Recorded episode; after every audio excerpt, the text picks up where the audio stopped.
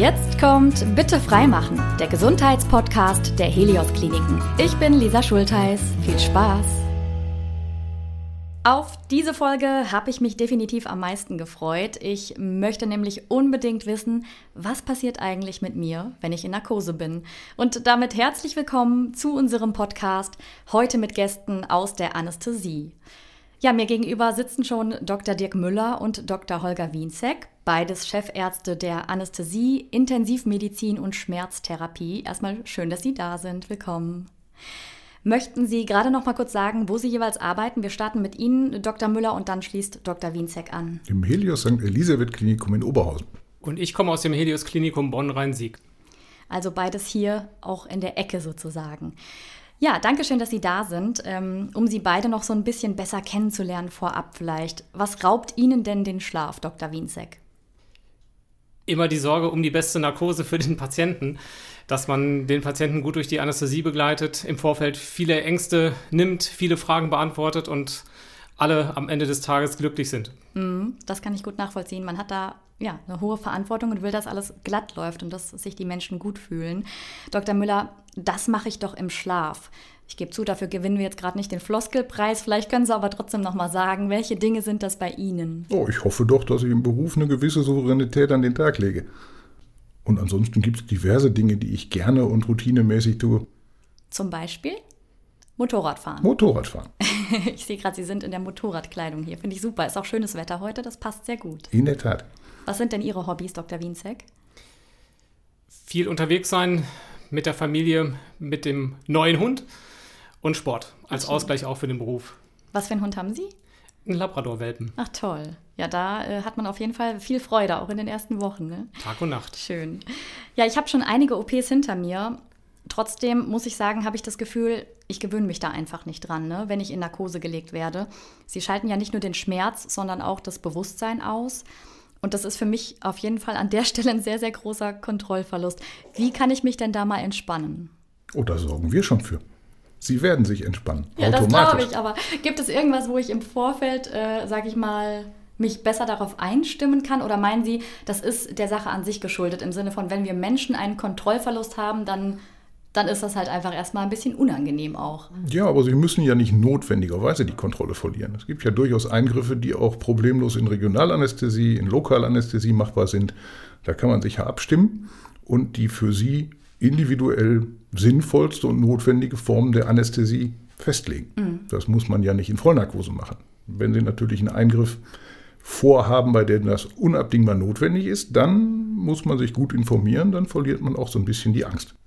Gibt es denn sowas wie die perfekte Einleitung? Kann man das so sagen? Ja, ich denke schon. Da ist viel Persönlichkeit im Spiel und wenn man es schafft, dem Patienten ein gewisses Gefühl der Geborgenheit zu vermitteln, dann ist schon die mhm. halbe Miete. Und wie machen Sie das? Die Geborgenheit vermitteln? naja, gut, wie macht man das? das ist, man, man kann sich schlecht vorstellen. Entweder man kommt mit dem Patienten gut zurecht und ja. findet eine gemeinsame Ebene oder halt nicht. Und ich hoffe, das ist bei mir relativ selten der Fall. Ansonsten gibt es diverse Möglichkeiten über eine ruhige Arbeitsatmosphäre, ein professionelles, gut eingespieltes Team und eine adäquate Vorbereitung dort so ein bisschen auch für den Patienten den Stress rauszunehmen. Mhm und damit ein Gefühl der Geborgenheit und Sicherheit zu vermitteln. Ja. Für die Menschen, die jetzt vielleicht noch nie eine Vollnarkose hatten, was sollten die denn vor ihrer Narkose beachten? Eigentlich relativ wenig. Sie werden durch die Vorgespräche im Krankenhaus und insbesondere in der Anästhesie natürlich gut auf die Anästhesie vorbereitet. Ich glaube immer, dass ein Patient, eine Patientin, die umfassend informiert ist, besser vorbereitet ist, ähm, weil wir wirklich darüber informieren, was passiert und viele Patientinnen und Patienten dann auch feststellen, dass sie in der Tat keine Angst haben müssen vor Narkose. Mhm. Und ansonsten gibt es relativ wenig Verhaltensregeln, speziell für die Anästhesie. Abgesehen von der doch relativ kurzen Nüchternheit, die wir inzwischen fordern, gibt es da nichts, worauf man sich vorbereiten kann. Entspannt, was Herr äh, Dr. Müllers, Müller gerade schon sagte, ist natürlich wichtig und da helfen wir im Vorfeld. Was heißt kurz? Also ich kenne es so, meine letzte OP liegt schon so ein bisschen zurück, aber dass man dann doch, äh, ich glaube am nächsten, äh, am Abend davor, 8 Uhr oder so, dann doch auch nichts mehr essen sollte. Ne? Das ist nicht mehr so. Es gibt jetzt neuere Empfehlungen, die zeigen, dass es dem Patienten, den Patienten besser geht, wenn sie wirklich kurz nüchtern sind. Und die aktuellen Empfehlungen lauten zwei Stunden vorher nichts mehr trinken und sechs Stunden vorher nichts mehr essen. Das heißt, das Abendessen vorher ist auf jeden Fall noch drin. Ach, interessant. Okay, das wusste ich auch noch nicht. Sehr gut.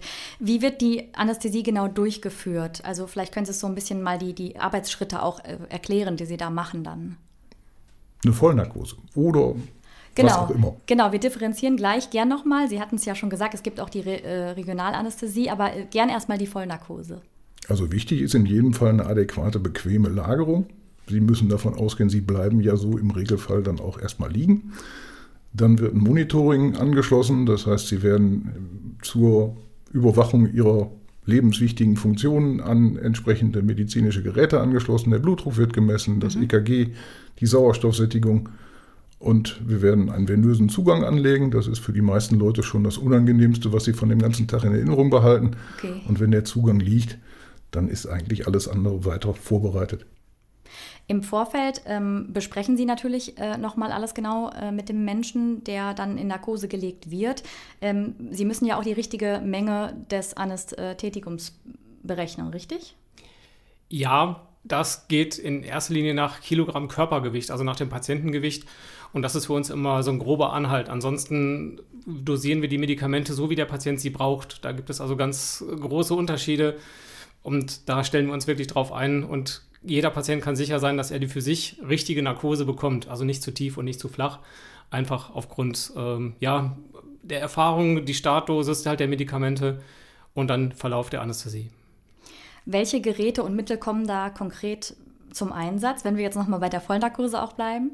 Möchten Sie jetzt explizit die Medikamente mit Namen und Dosis? Nee, also eher so ein bisschen, es gibt ja, es gibt, glaube ich, auch verschiedene Masken, oder? Und sie legen einen Tubus und oder also. Naja, gut, notwendigerweise muss auch genauso wenig wie jede Operation äh, immer in Vollnarkose gemacht werden muss, muss auch nicht jede Operation unter Sicherung der Atemwege mit Intubationsnarkose, also mit Einführen eines Plastikschlauches, der die Atemwege sicher gegen Eindringen von Fremdmaterial absichert, durchgeführt werden. Es gibt durchaus kleinere Eingriffe, mhm. die in Spontanatmung oder aber in Einlage eines oberhalb des Kehlkopfes zu liegen kommenden Devices durchgeführt werden, was für den Patienten weniger Risiken von Heiserkeit und ähnlichen Problemen mit sich bringt. All das hängt so ein bisschen vom Eingriff ab und auch von den Konstitutionen des Patienten. Also jemand, der mit Sodbrennen zu kämpfen hat oder mit äh, Aufstoßen oder mit einer gewissen Leibesfülle, der wird eher den Sicherheitsaspekt betonen. Da wird man den Atemweg sichern müssen. Mhm. Leute, die entsprechende Voraussetzungen mitbringen und wo der Eingriff das auch möglich macht, der wird auch mit einer Spontanatmung, mit einer Maskenanästhesie oder mit einer Kehlkopfmaske gut zurechtkommen. Bei mir war das auf jeden Fall immer sehr unterschiedlich äh, bei den Narkosen. Manchmal war ich äh, sofort weg, manchmal habe ich so ein bisschen auch das Mittel im Arm noch gespürt äh, oder hatte so ein Druckgefühl auf meinem Körper, bevor ich dann wirklich auch eingeschlafen bin. Ist das von den Verfahren abhängig, also auch von den Medikamenten, die Sie geben, oder hat es auch mit mir selbst zu tun? Das hat mit beidem zu tun. Das hat mit ihnen selbst zu tun.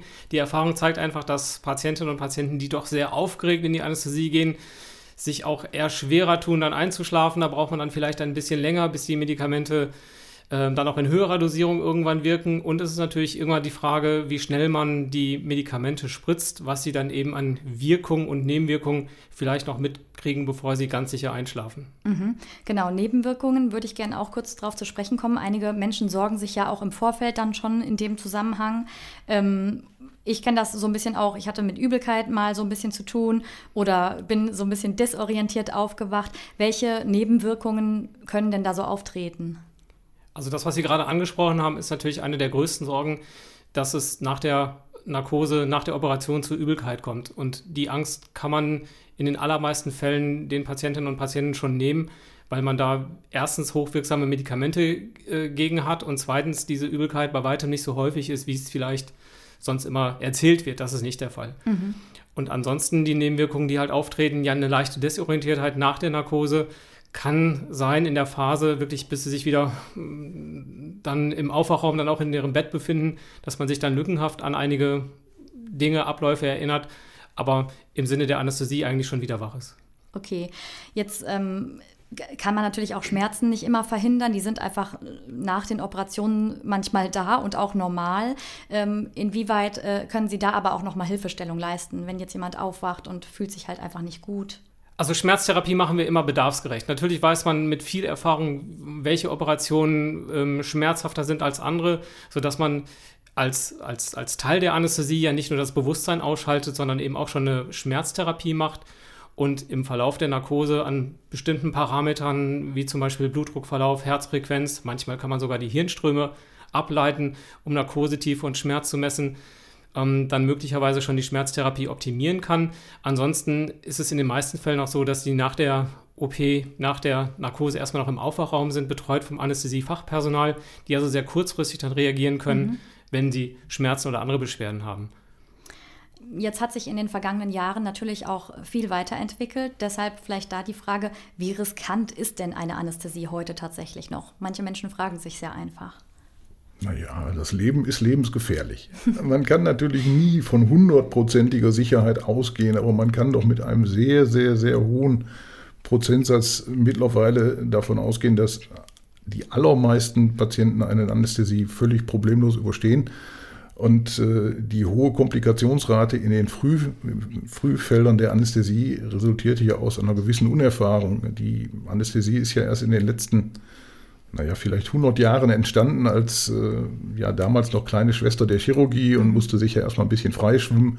Und mittlerweile ist daraus eine hochspezialisierte und hochkompetente eigene Fachdisziplin entstanden mit äh, einem sehr gut etablierten Konzept und sehr guten Routinen und äh, entsprechenden Standards in der Überwachung der Patienten, die mhm. es uns auch ermöglicht, vom Säugling bis zum Hochbetagten, der ja heutzutage immer mehr zu unserem Patienten gut zählt, mhm. da eine, dem Patienten adäquate und angepasste Form der Anästhesie zu wählen, um damit halt eine gewisse Sicherheit auf sehr hohem Niveau zu gewährleisten.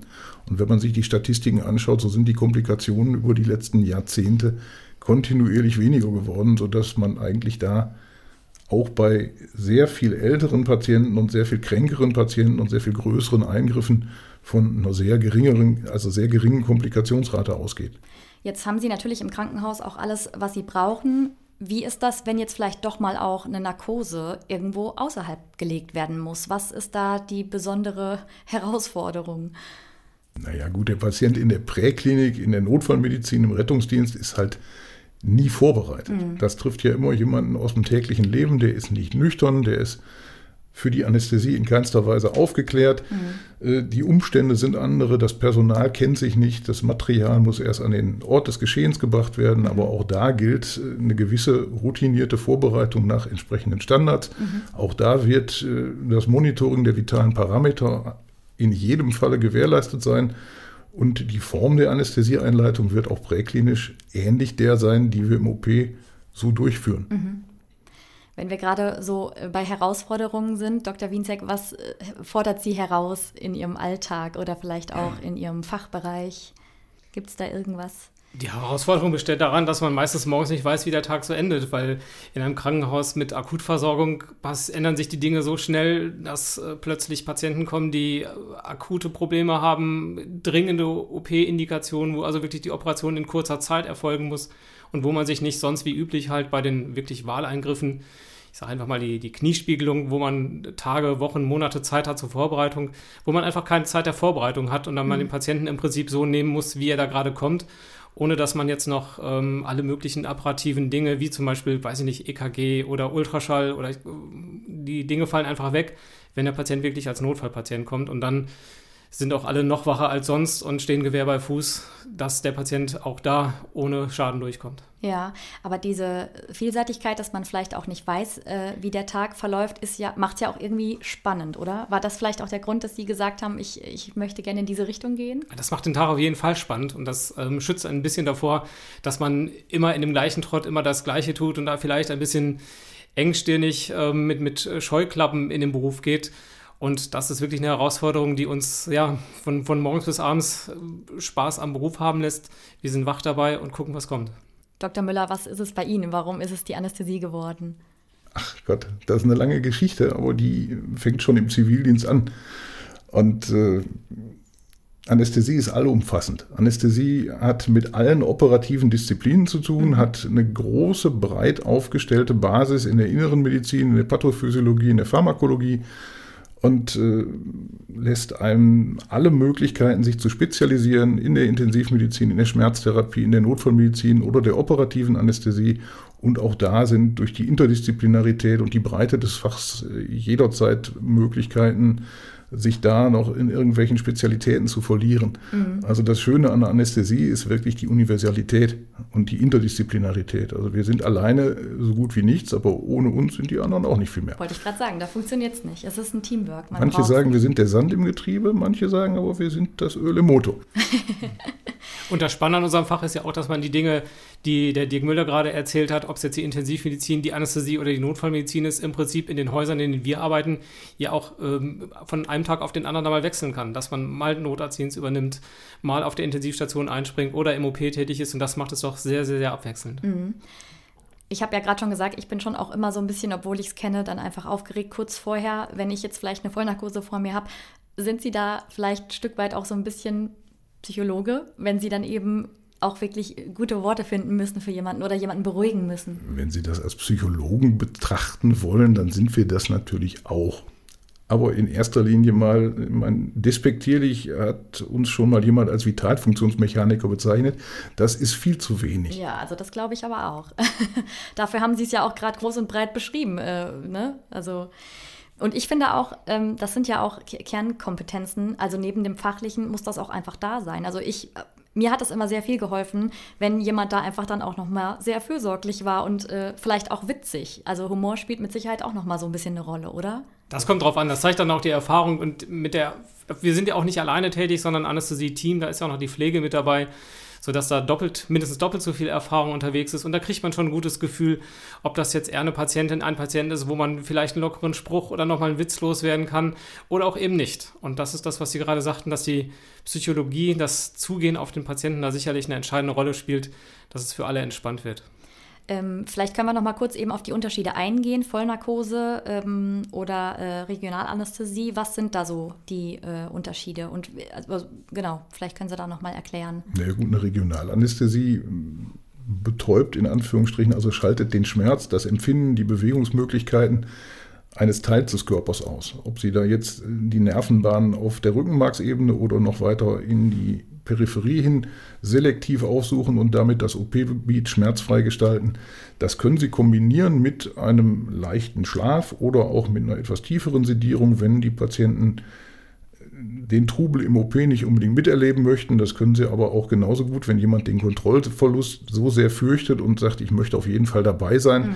und ich möchte jetzt nicht alles aus der Hand geben und ich möchte irgendwo noch zumindest das Gefühl haben, Einfluss nehmen zu können, dann können Sie dem Patienten das auch wach irgendwo ermöglichen. Aber sie können auch Alternativen anbieten, dass jemand während eines Eingriffs, wenn der Chirurg schwer arbeiten muss und wir daneben sitzen und aufpassen, dass er dabei Musik hört oder gegebenenfalls sogar irgendwie Filmchen guckt.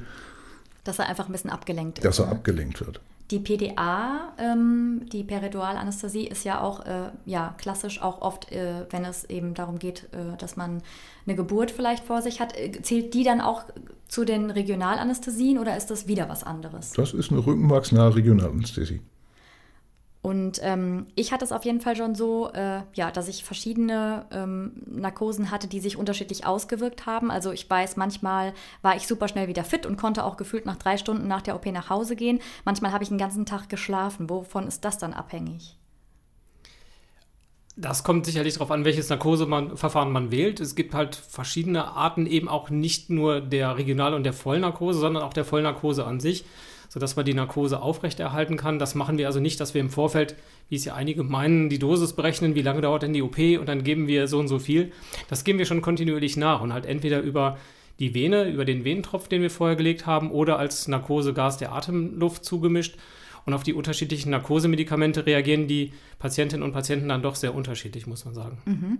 Habe ich denn äh, während der Narkose meine Körperfunktion noch alle unter Kontrolle? Ja, haben sie. Also bis auf das Bewusstsein, ja. Ähm, und äh, die Kreislauffunktion ist da. Gut, die Atemfunktion, die muss je nach Narkose und Narkosetiefe unterstützt werden, bis ersetzt werden. Aber ansonsten sind die Körperfunktionen größtenteils eben erhalten. Und es kann nicht sein, dass ich mal eben schnell eigentlich gern aufs WC verschwinden möchte. Oder das fragen sich ja viele. Bei, bei entsprechenden Arten der rückenmarksnahen Regionalanästhesie sind auch diese Funktionen nicht mehr von Ihnen zu kontrollieren. Das mhm. kann also durchaus sein, dass Sie da die Kontrolle über Blase und Darm nicht mehr aktiv ausüben können. Dem kann man entgegenwirken, indem man entweder einen Blasenverweilkatheter legt während der Operation mhm. oder aber entsprechend Vorsorge trifft, sei es über eine Windel oder ähnliches. Aber im Normalfall sind sie ja auch eine gewisse Zeit vorher nüchtern gewesen ja. und Operationen dauern selten so lange, dass man da tatsächlich in die Bredouille kommt. Ist das manchmal so, wenn jetzt doch eine sehr, sehr lange OP da ist, dass sie dann auch wechseln? Also, dass einer angefangen hat, hat die ähm, Narkose eingeleitet und dann dauert es aber so lange, dass vielleicht die Schicht zu Ende wäre? Oder würde man immer dann auch drin bleiben im OP, bis es wirklich zu Ende ist? Na, irgendwo hört es ja dann auch auf, verantwortlich zu sein. Also eine Operation, die über mehrere Schichten geht. Äh, auch sowas kann ja einmal denkbar sein bei großen chirurgischen Eingriffen, die auch komplikativ verlaufen oder schwierig sind. Äh, man kann sich da durchaus ablösen lassen, damit auch eine gewisse Vigilanz gewährleistet ist, weil wir alle werden mit der Zeit nicht mehr zunehmend leistungsfähig, sondern ermüden auch oder mhm. brauchen auch mal ein bisschen Zeit, uns zu erholen. Das wird beim chirurgischen Team genauso sein. Auch äh, der Operateur, der den Hauptteil der Operation durchführt, wird zwischendurch abtreten und sich erholen müssen. Auch der hat mal Bedürfnisse, sowohl der Ein- als auch der Ausfuhr. Und auch da sind Pausen einfach vorgesehen und notwendig, um die Leistungsfähigkeit auf dem erforderlichen Niveau zu halten. Und das mhm. ist bei uns ganz genauso. Wobei wir natürlich auch in der Lage sind, uns tatsächlich auslösen zu lassen mhm. während der Anästhesie, wenn es denn wirklich notwendig wird, um die Sicherheit des Patienten nicht zu gefährden. Ja. Es gibt äh, auch im Gesundheitsbereich natürlich so ein paar Vorurteile oder auch Mythen. Ähm, da wird immer gerne viel erzählt, deswegen konfrontiere ich Sie jetzt gerne mal damit. Äh, Anästhesisten lösen Kreuzworträtsel im OP. Aber nur solange keine Anästhesie läuft, sonst nicht. Sonst, nein, ich, das hört man oft von den Patienten, die dann auch in der Vorbereitung fragen, sind sie denn dabei? Ist denn jemand dabei, der mhm. auf mich aufpasst? Ja, sicher. Also ist es in Deutschland so vorgeschrieben, dass jede Anästhesie von einem Anästhesisten, einer Anästhesistin begleitet wird, von Anfang bis Ende und dann wird kein Kreuzworträtsel gelöst, sondern der Anästhesist beschäftigt sich mit nichts anderem als der Anästhesie und der Operation. Das heißt, das kommt wahrscheinlich aus irgendwelchen äh, Serien, wo das Bild dann mal sehr seltsam konstruiert worden ist. Genauso als, An als Anästhesist muss man nicht unbedingt Medizin studiert haben. Ist ja auch Schwachsinn. Sie beide haben einen Doktortitel, das heißt ja schon mal, dass es nicht so ist. Ja, das Vorurteil, was da entstanden ist, ist, dass äh, ganz früher mal die Anästhesie aus der Chirurgie heraus entstanden ist, dass äh, der, der Chirurg dann nicht mehr beides gleichzeitig machen konnte. Dann hat es erst eine Pflegekraft gemacht und dann wurde das irgendwie als Hilfsjob der, der, der Chirurgie betitelt. Das ist es nicht mehr so. Also da kann ich alle beruhigen, dass ähm, alle Anästhesisten ein vollständiges Medizinstudium hinter sich haben und der Facharzt für Anästhesie mit ja, fünf Jahren Weiterbildung ähm, doch einem relativ umfangreichen Gegenstandskatalog doch sehr viel Erfahrung mit sich bringt. Und wer Facharzt für Anästhesie ist, der hat schon einen umfangreichen Erfahrungsschatz und ist Arzt. Naja gut, es ist in der öffentlichen Wahrnehmung halt irgendwo immer noch so ein bisschen Stiefkind. Wenn Sie ein Brockhaus aufmachen, steht da, glaube ich, drin, dass an der ersten Herztransplantation damals in Südafrika acht Ärzte und drei Anästhesisten beteiligt waren. Da ist also schon eine Wahrnehmung, die nicht so richtig kongruent ist. Okay. Nichtsdestotrotz äh, Früher musste der ungeschickteste Chirurg die Anästhesie durchführen. Mittlerweile ist auch der geschickteste nicht mehr dazu in der Lage, weil das Fach sich einfach so weit freigeschwommen hat und so eine Breite erlangt hat. Das geht ohne Medizinstudium nun wirklich nicht. Und ich behaupte mal, auch in der Breite ist dieses Fach eigentlich einzigartig. Und wenn man das wirklich ernst betreibt und nicht nur en passant mal zwischendurch irgendwo, dann ist das eine der anspruchsvollsten Tätigkeiten. Vielen Dank. Dann würde ich sagen, weiß ich jetzt auf jeden Fall auch mehr und werde auch versuchen, mir ein bisschen weniger Sorgen zu machen, falls ich äh, wieder operiert werden sollte. Dr. Dirk Müller und Dr. Holger Wienzek, beides Chefärzte der Anästhesie, Intensivmedizin und Schmerztherapie, jeweils im Helios Klinikum Oberhausen und Bonn-Rhein-Sieg. Toll, dass Sie da waren. Dankeschön. Und für euch geht es in der nächsten Episode weiter mit ein- und ausatmen mit der Lunge. Die sorgt nämlich dafür, dass wir ein- und ausatmen können. Und bis dahin besucht uns gerne auch auf unseren Klinikseiten, schaut auf Facebook oder Instagram vorbei, da beantworten wir auch gerne noch eure Fragen. Bleibt gesund und bis bald. Das war Bitte freimachen, der Gesundheitspodcast der Helios Kliniken.